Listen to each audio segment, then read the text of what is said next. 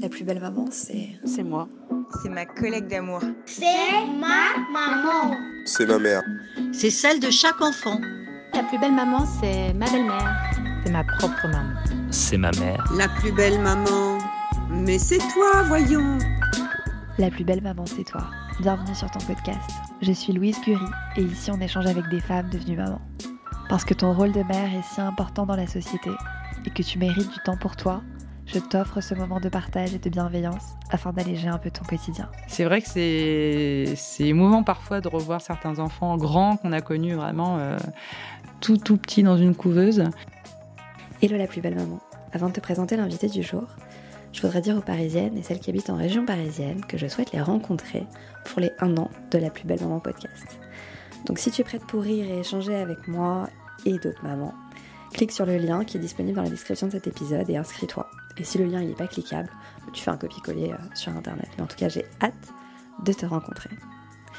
Et pour celles qui ne sont pas parisiennes, euh, sachez que j'ai vraiment aussi envie de faire des événements en région. Donc ça fait partie euh, des, projets. Aujourd'hui, donc je reçois Docteur Boujna, mais dans l'épisode, tu verras que je ne l'appelle pas docteur, mais plutôt par son prénom. Elle est néonatologue dans un hôpital parisien et ensemble on parle des bébés prématurés, du retour à la maison des mamans sans leur bébé et de l'arrivée du bébé à la maison. Bonne écoute. Bonjour docteur Boujna. Bonjour Louise. Merci de participer à la plus belle maman podcast. Tu es néonatologue à l'hôpital Saint-Joseph à Paris depuis 4 ans et tu fais ce métier depuis 12 ans. Aujourd'hui en France, 8% des bébés naissent avant terme, un chiffre en légère hausse puisqu'en 1995 on en comptait 6%. Chaque année, il y a aussi plus de 1000 nouveau-nés qui sont considérés comme grands ou très grands prématurés. Tout d'abord, je voudrais savoir quand est-ce qu'un bébé est considéré comme prématuré, grand prématuré ou très grand prématuré? Alors, il y a différents stades de prématurité, effectivement.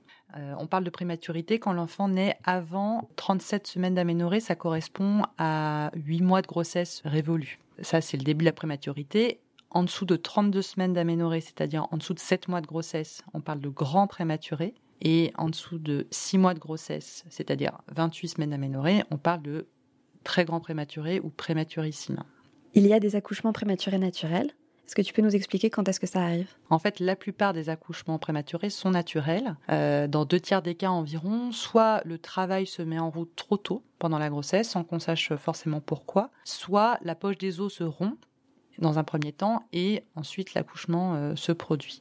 Donc on peut parfois, grâce à des médicaments, gagner un peu de temps et empêcher les contractions et le travail de se mettre en route, mais on n'y arrive pas toujours. Et dans ce cas, la, femme accouche prématurément, spontanément. Et il n'y a pas. Euh, en fait, on ne sait pas pourquoi. Il n'y a, pas de... a pas de raison.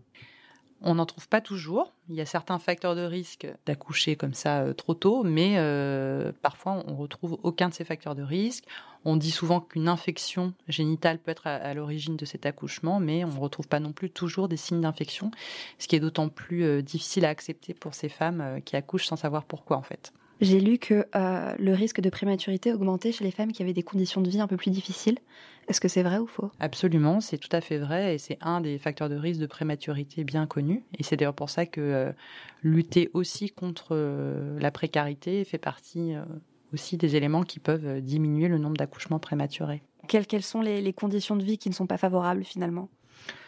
Avoir euh, une activité trop importante par rapport à, l'état de grossesse, euh, euh, être seul pour s'occuper de plusieurs enfants, monter des escaliers, porter des charges lourdes. Voilà, tout ça, effectivement, c'est pas recommandé. malheureusement, il y a des femmes qui n'ont pas d'autre choix que de vivre de cette façon-là. Il y a aussi des accouchements prématurés qui sont déclenchés pour protéger la santé de la maman ou du bébé. Dans quel cas vous provoquez cet accouchement? Alors, dans, la grande majorité des cas, c'est les problèmes d'hypertension artérielle chez la mère. Ça, c'est un, problème assez courant de la grossesse, euh, notamment lorsque ce sont des premières grossesses. La femme peut présenter une complication qui s'appelle la prééclampsie, c'est-à-dire euh, une hypertension artérielle euh, sévère avec euh, à des problèmes rénaux et donc euh, parfois ça met vraiment en danger la vie de la mère et donc on est obligé euh, pour guérir la mère de cette pathologie d'arrêter la grossesse et donc de faire naître le bébé en général donc par césarienne au moment où l'état de la mère commence à s'aggraver de trop. Et puis l'autre raison assez fréquemment retrouvé aussi d'accouchement provoqué, c'est les retards de croissance. Euh, enfin, quand il y a une pathologie qui concerne le fœtus, et en particulier quand il grossit plus très bien, qu'il n'y a pas de contraction, hein, que l'accouchement n'est pas en train de se mettre en route, on décide aussi de le faire naître pour sauver le bébé et ne pas laisser la grossesse se poursuivre trop longtemps. Et les, jumeaux, les triplés euh. ah, Ça, bien sûr, c'est aussi un facteur de risque classique. Là, en, général, c'est aussi souvent des accouchements euh, spontanés. Mais lorsque ça n'arrive pas, euh, par exemple, on laisse pas aboutir une grossesse de jumeaux jusqu'à 9 mois plat de grossesse, parce qu'on sait que si on attend trop trop longtemps, il y a plus de risques de complications. Donc une grossesse gémellaire, on l'a fait accoucher à 8 mois et demi. Une grossesse triple, ça arrive, moins souvent mais ça arrive. Euh, en général, on attend jusqu'à 8 mois, vraiment grand maximum, mais ça reste rare sur une grossesse triple d'accoucher à 8 mois, souvent c'est avant. Combien de temps euh, le bébé reste dans la maternité? Alors, ces bébés prématurés restent hospitalisés à peu près le temps qui les sépare du moment où ils, auraient, euh, ils seraient nés à terme, c'est-à-dire à partir de 37 euh, semaines euh, d'aménorrhée, donc le début du 9e mois. Donc autrement dit, lorsqu'un bébé est né à 7 mois de grossesse, il va rester hospitalisé environ un mois. S'il naît à 6 mois de grossesse, il va rester environ 2 mois. Mais parfois, ça peut être plus long et ça peut aller parfois jusqu'aux 9 mois, l'équivalent des 9 mois lorsque l'enfant n'est pas prêt encore à rentrer à la maison. Donc la maman, elle quitte la maternité sans son bébé? Comment garder un lien proche sans être avec son bébé Qu'est-ce que vous mettez en place? Comment elle peut garder ce lien? Est-ce qu'elle peut par exemple laisser son t-shirt avec son odeur? Comment elle peut créer un lien avec son bébé si petit? C'est un moment très très très difficile. On le sait. Souvent, euh, on rentre dans la chambre du bébé, on voit que la maman est en larmes et on, a compris que c'était le jour où elle sortait de la maternité. Euh, malheureusement, en France, dans la majorité des, services, on n'est pas euh, équipé pour garder les mères hospitalisées avec leur bébé pendant ces longues semaines d'hospitalisation, donc elle rentre à la maison. Euh, alors maintenant, ce qui est aussi très très euh, fréquemment euh, admis, c'est que l'entrée des parents est complètement libre dans ces services 24 heures sur 24. Donc déjà, on encourage les parents pas seulement la maman, mais aussi le papa, hein, à rester euh, le plus longtemps possible, y compris la nuit, auprès de leur bébé. Mais de toute façon, ils doivent parfois rentrer un peu chez eux. Donc, euh, effectivement, on laisse, euh, enfin, d'ailleurs, et ce dès la naissance, hein, parce qu'il ne faut pas oublier que lorsqu'ils naissent, même si la mère est encore dans les murs de la maternité, elle n'est pas tout de suite auprès de son bébé. Donc il y a quand même une séparation qui se fait dès le début. Donc effectivement, on prend euh, en général un, vêtement porté par la mère qui a son odeur qu'on laisse euh, contre le bébé. Et puis après, on, encourage vraiment euh, les mères à venir, à nous appeler autant qu'elles veulent, nuit et jour, pour avoir des nouvelles. certaines laissent d'autres objets personnels auprès de leur bébé pour garder un lien. certaines s'enregistrent aussi euh, enregistrent leur voix et les laissent euh, euh, près du bébé. C'est un petit peu moins commun. mais ça peut se faire. on les laisse assez libres en fait hein, de, de, communiquer avec leur bébé comme elles en ont envie. Mais c'est vrai que la séparation, elle est inéluctable à un moment donné. Donc tu nous as dit qu'elle pouvait rester tout le temps qu'elle voulait, finalement la maman avec son bébé. Quelle relation ont les auxiliaires puricultrices avec ces bébés? Dans, les services de néonatologie, il y a des infirmières puricultrices et des auxiliaires de puriculture. Euh, elles sont là, bien sûr, pour euh, assurer les soins des bébés, assurer aussi un temps de contact et de, câlin pour certains bébés qui en ont besoin, dont les parents ne peuvent pas toujours être là. Mais il faut bien rappeler aux parents qu'elles ne remplacent en aucune façon euh, les mamans. Elles sont là vraiment pour euh, assurer le bien-être des bébés et assurer justement le, euh, cette transition difficile entre bah, une maman qui est un peu séparée de son bébé et qui doit se le réapproprier lorsqu'il est hospitalisé. Donc elles, elles, sont là aussi vraiment pour faire le lien entre la mère et le bébé et favoriser au maximum que ces deux personnes soient en contact, apprendre aux parents à faire les soins nécessaires au bébé. donc elles, voilà. Mais encore une fois, elles sont vraiment pas là pour remplacer, euh, elles ne remplaceront jamais les parents. Je voulais savoir si tu connaissais euh, les petites pieuvres.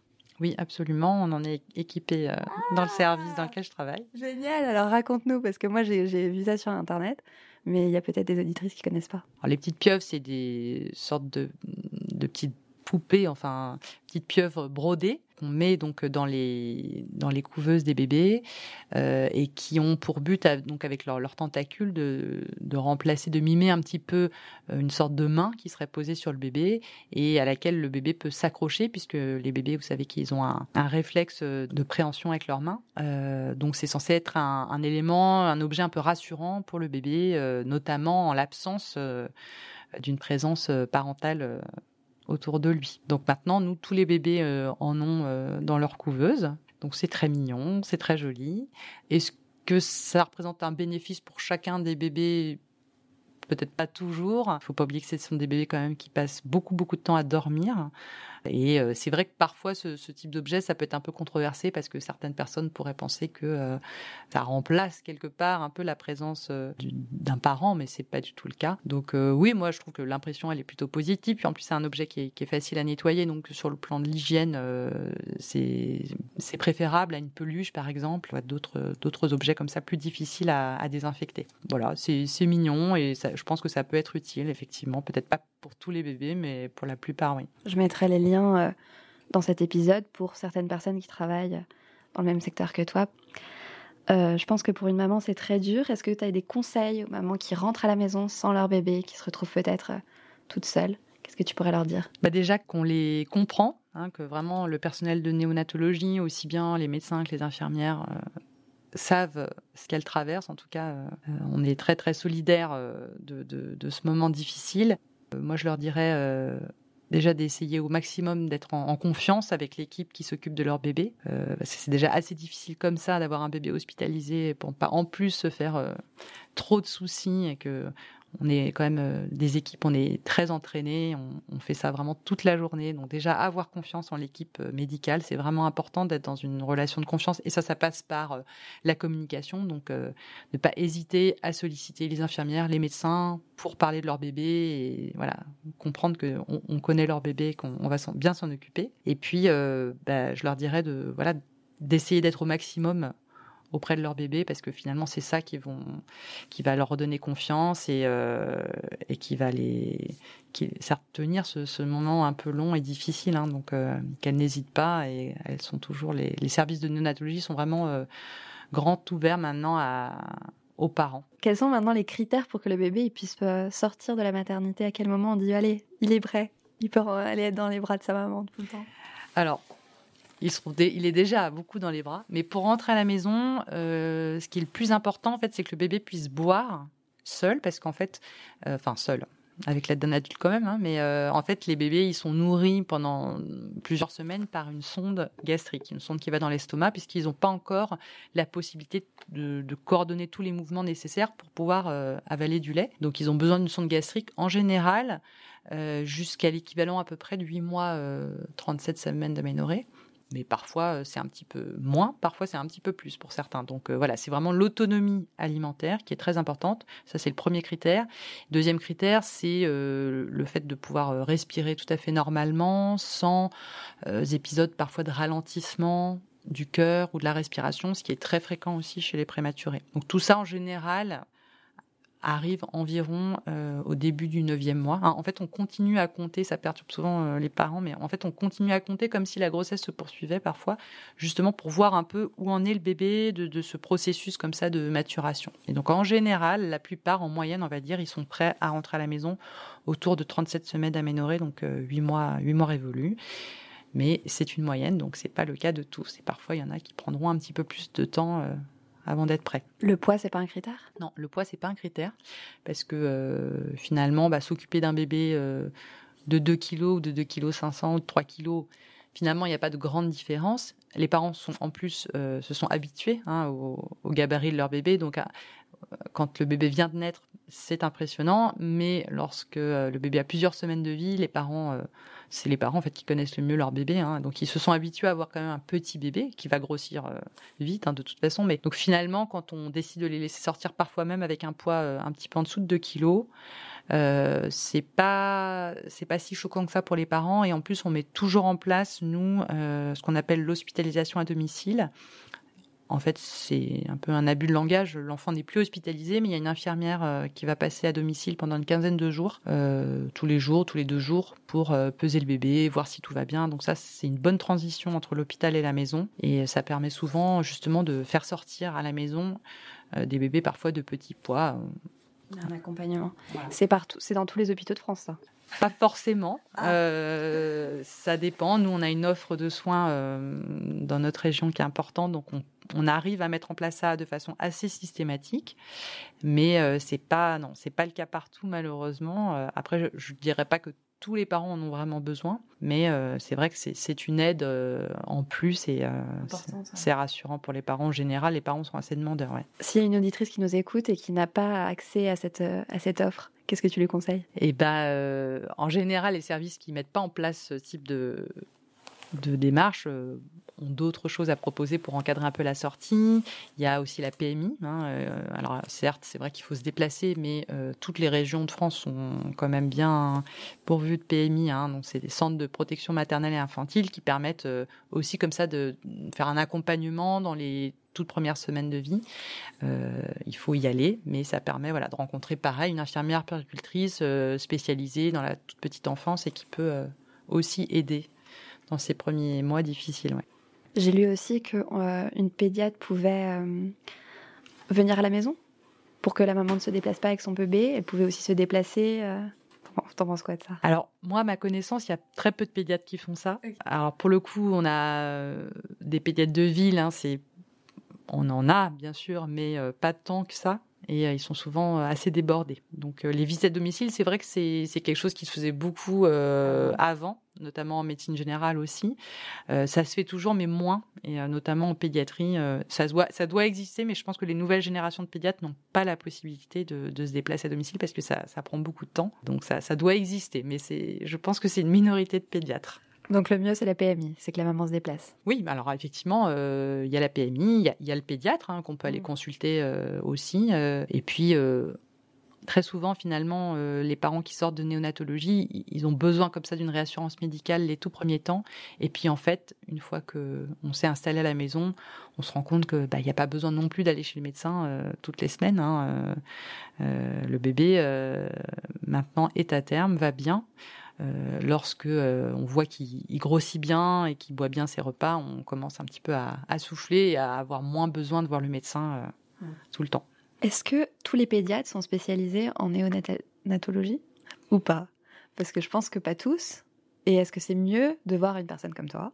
Qui est spécialisée dans les prématurés, dans les grands prématurés, ou pas forcément Alors oui, c'est une surspécialité de la formation de pédiatrie. Donc tout le monde n'est pas néonatologue. Euh, c'est quelque chose qu'on décide pendant la formation, euh, pendant l'internat en pédiatrie. Euh, alors c'est une spécialité qui est quand même essentiellement hospitalière. Hein. donc les pédiatres néonatologues, on travaille en grande partie à l'hôpital ou dans des structures, des cliniques privées. Donc on consulte pas en fait en cabinet. Alors pour répondre à la deuxième partie de la question, en fait, ces enfants, ils ont un suivi qui est organisé de la façon suivante. Euh, on conseille d'aller vers un pédiatre de ville pour le, le suivi un peu classique. Donc, il n'y a pas besoin d'aller voir quelqu'un d'ultra spécialisé parce qu'il y a en parallèle un suivi qui va se faire à l'hôpital par justement les néonatologues. Donc là, c'est un suivi qui est plus euh, espacé. Hein. Il y a pas, c'est pas des consultations extrêmement fréquentes, mais c'est des consultations à des âges clés de l'enfant pour justement un peu suivre son développement et voir comment il grandit. Donc, euh, du moment qu'il y a ce suivi qui va se faire euh, à l'hôpital par quelqu'un d'un peu spécialisé, il n'y a pas forcément besoin d'aller voir quelqu'un en ville de, qui soit néonatologue. Concernant le suivi médical, en quoi il consiste-t-il? Qu'est-ce que vous allez vérifier? En fait, le suivi des, anciens prématurés, il consiste à, suivre les acquisitions de l'enfant, euh, s'assurer que le décalage qui va exister entre l'âge euh, auquel ils sortent et leur âge corrigé, hein, c'est un peu compliqué ça, ce, concept, c'est-à-dire qu'un enfant, par exemple, qui sort au bout de deux mois euh, de, de néonat, il a deux mois, donc, puisqu'il est né il y a deux mois, mais il a zéro mois en âge corrigé, hein, puisqu'il est né avec deux mois d'avance souvent. Euh, donc il va y avoir un petit décalage des acquisitions, et, nous, notre rôle justement, c'est de surveiller au fil des mois et des premières années que ce décalage va se rattraper. Euh, c'est pas un retard à proprement parler, hein, c'est un, décalage. Et puis, ce sont quand même des enfants un peu plus vulnérables euh, pour leur développement, et donc on doit aussi s'assurer que même en tenant compte de ce petit décalage, les acquisitions se mettent en place. Quand je parle d'acquisition, c'est-à-dire euh, euh, au départ les acquisitions motrices, c'est-à-dire le fait de, de tenir sa tête, puis de tenir assis, puis de se mettre debout, puis de marcher. Hein. tout ça, ça, euh, ça peut parfois présenter certaines, euh, un, certain petit retard ou des difficultés pour certains enfants. Et puis après, il y a toutes les fonctions intellectuelles qui vont se mettre en place un peu plus tard. Et donc nous, on est là justement pour s'assurer que tout ça se met en place normalement et que si jamais il y avait un, une certaine difficulté ou un petit retard, qu'on puisse mettre en place rapidement des aides qui vont être assez efficaces euh, si on les débute euh, tôt. Et combien de temps il dure ce suivi? Normalement, c'est jusqu'à l'école primaire, ah jusqu'à 7 ans. Ah oui, parce qu'en fait, euh, il y a certaines fonctions cognitives notamment qu'on ne peut pas évaluer à 2 ans. Par mmh. exemple, à 2 ans, on ne peut pas voir si un enfant sait lire donc, ou sait écrire. Donc on est obligé d'attendre normalement. jusqu'à 7 ans pour voir si tout va bien. C'est vrai qu'il y a des enfants qu'on a envie de, de laisser avant parce qu'on a l'impression que tout, va super bien et en général euh, c'est une impression qui est bonne mais c'est vrai qu'on n'aura pas pu tester euh, toutes les fonctions euh, si on s'arrête trop tôt. Donc toi tu suis des enfants jusqu'à 7 ans? Absolument, ouais. Donc tu commences à créer des liens avec eux aussi parce que tu les connais depuis bébé jusqu'à 7 ans, c'est énorme. C'est vrai que c'est émouvant parfois de revoir certains enfants grands qu'on a connus vraiment tout tout petits dans une couveuse. Euh, alors c'est vrai qu'on les voit pas très souvent, hein. on n'est pas on n'est pas le médecin traitant de l'enfant, mais euh, mais c'est clair qu'avec certains enfants, certaines familles, on ne sait pas pourquoi, peut-être parce qu'on a vécu des choses difficiles euh, à l'hôpital, on, garde un lien et c'est vrai que c'est très très satisfaisant de les voir grandir et aller bien, pour la plupart bien sûr. c'est oui, c'est une belle réussite. Un bébé prématuré, il est plus fragile. Est-ce qu'on peut le sortir euh, facilement dans la rue? Est-ce que par exemple le vent peut le perturber ou la pluie? Je dis des choses peut-être bêtes, mais comment faire pour bien protéger son bébé euh, quand on est avec lui à la maison? Alors, oui, euh, quand on sort de néonatologie, il faut essayer de vivre normalement. donc on peut, on a le droit de sortir, on a le droit de faire un tour en poussette, même moi je le recommande parce que être avec un bébé à la maison toute la journée, c'est pas toujours évident, c'est fatigant. Donc euh, oui, oui, il, peut tout à fait sortir. Euh, il faut être couvert suffisamment. Le seul danger, je dirais, et la seule précaution peut-être à prendre de façon un petit peu plus intensive, c'est le contact avec euh, d'éventuels virus, parce qu'un enfant prématuré, même quand il a eu un, parcours respiratoire, on va dire assez simple, il garde quand même une petite vulnérabilité. Donc, il faut éviter autant que possible qu'ils soient malades les tout premiers mois, parce qu'ils peuvent faire ce qu'on appelle des bronchiolites, parfois un peu plus sévères qu'un enfant qui ne serait pas né prématuré. Donc euh, le message, c'est que, voilà, par exemple, si on doit avoir des visites à la maison, si les gens sont malades, enrhumés, tous, peut-être qu'il vaut mieux reporter, si c'est une visite qui peut se reporter facilement. Évidemment, si c'est quelqu'un qui vient euh, de l'étranger, euh, c'est plus difficile. À ce moment-là, bah, il faut lui demander de mettre un masque et de bien se laver les mains. Pareil, on, on, déconseille les transports en commun où euh, l'enfant pourrait euh, recevoir comme ça des, des, microbes, des virus euh, à cause de la toux des uns et des autres. Et puis on déconseille enfin la crèche le premier hiver, dans la mesure du possible, et surtout pour les grands prématurés. C'est vrai que la crèche, ça représente effectivement une source bien sûr énorme de, contamination par des virus. Et donc ça peut être compliqué, surtout quand ils sont tout petits, pour un, un enfant ancien prématuré. Et les animaux de compagnie?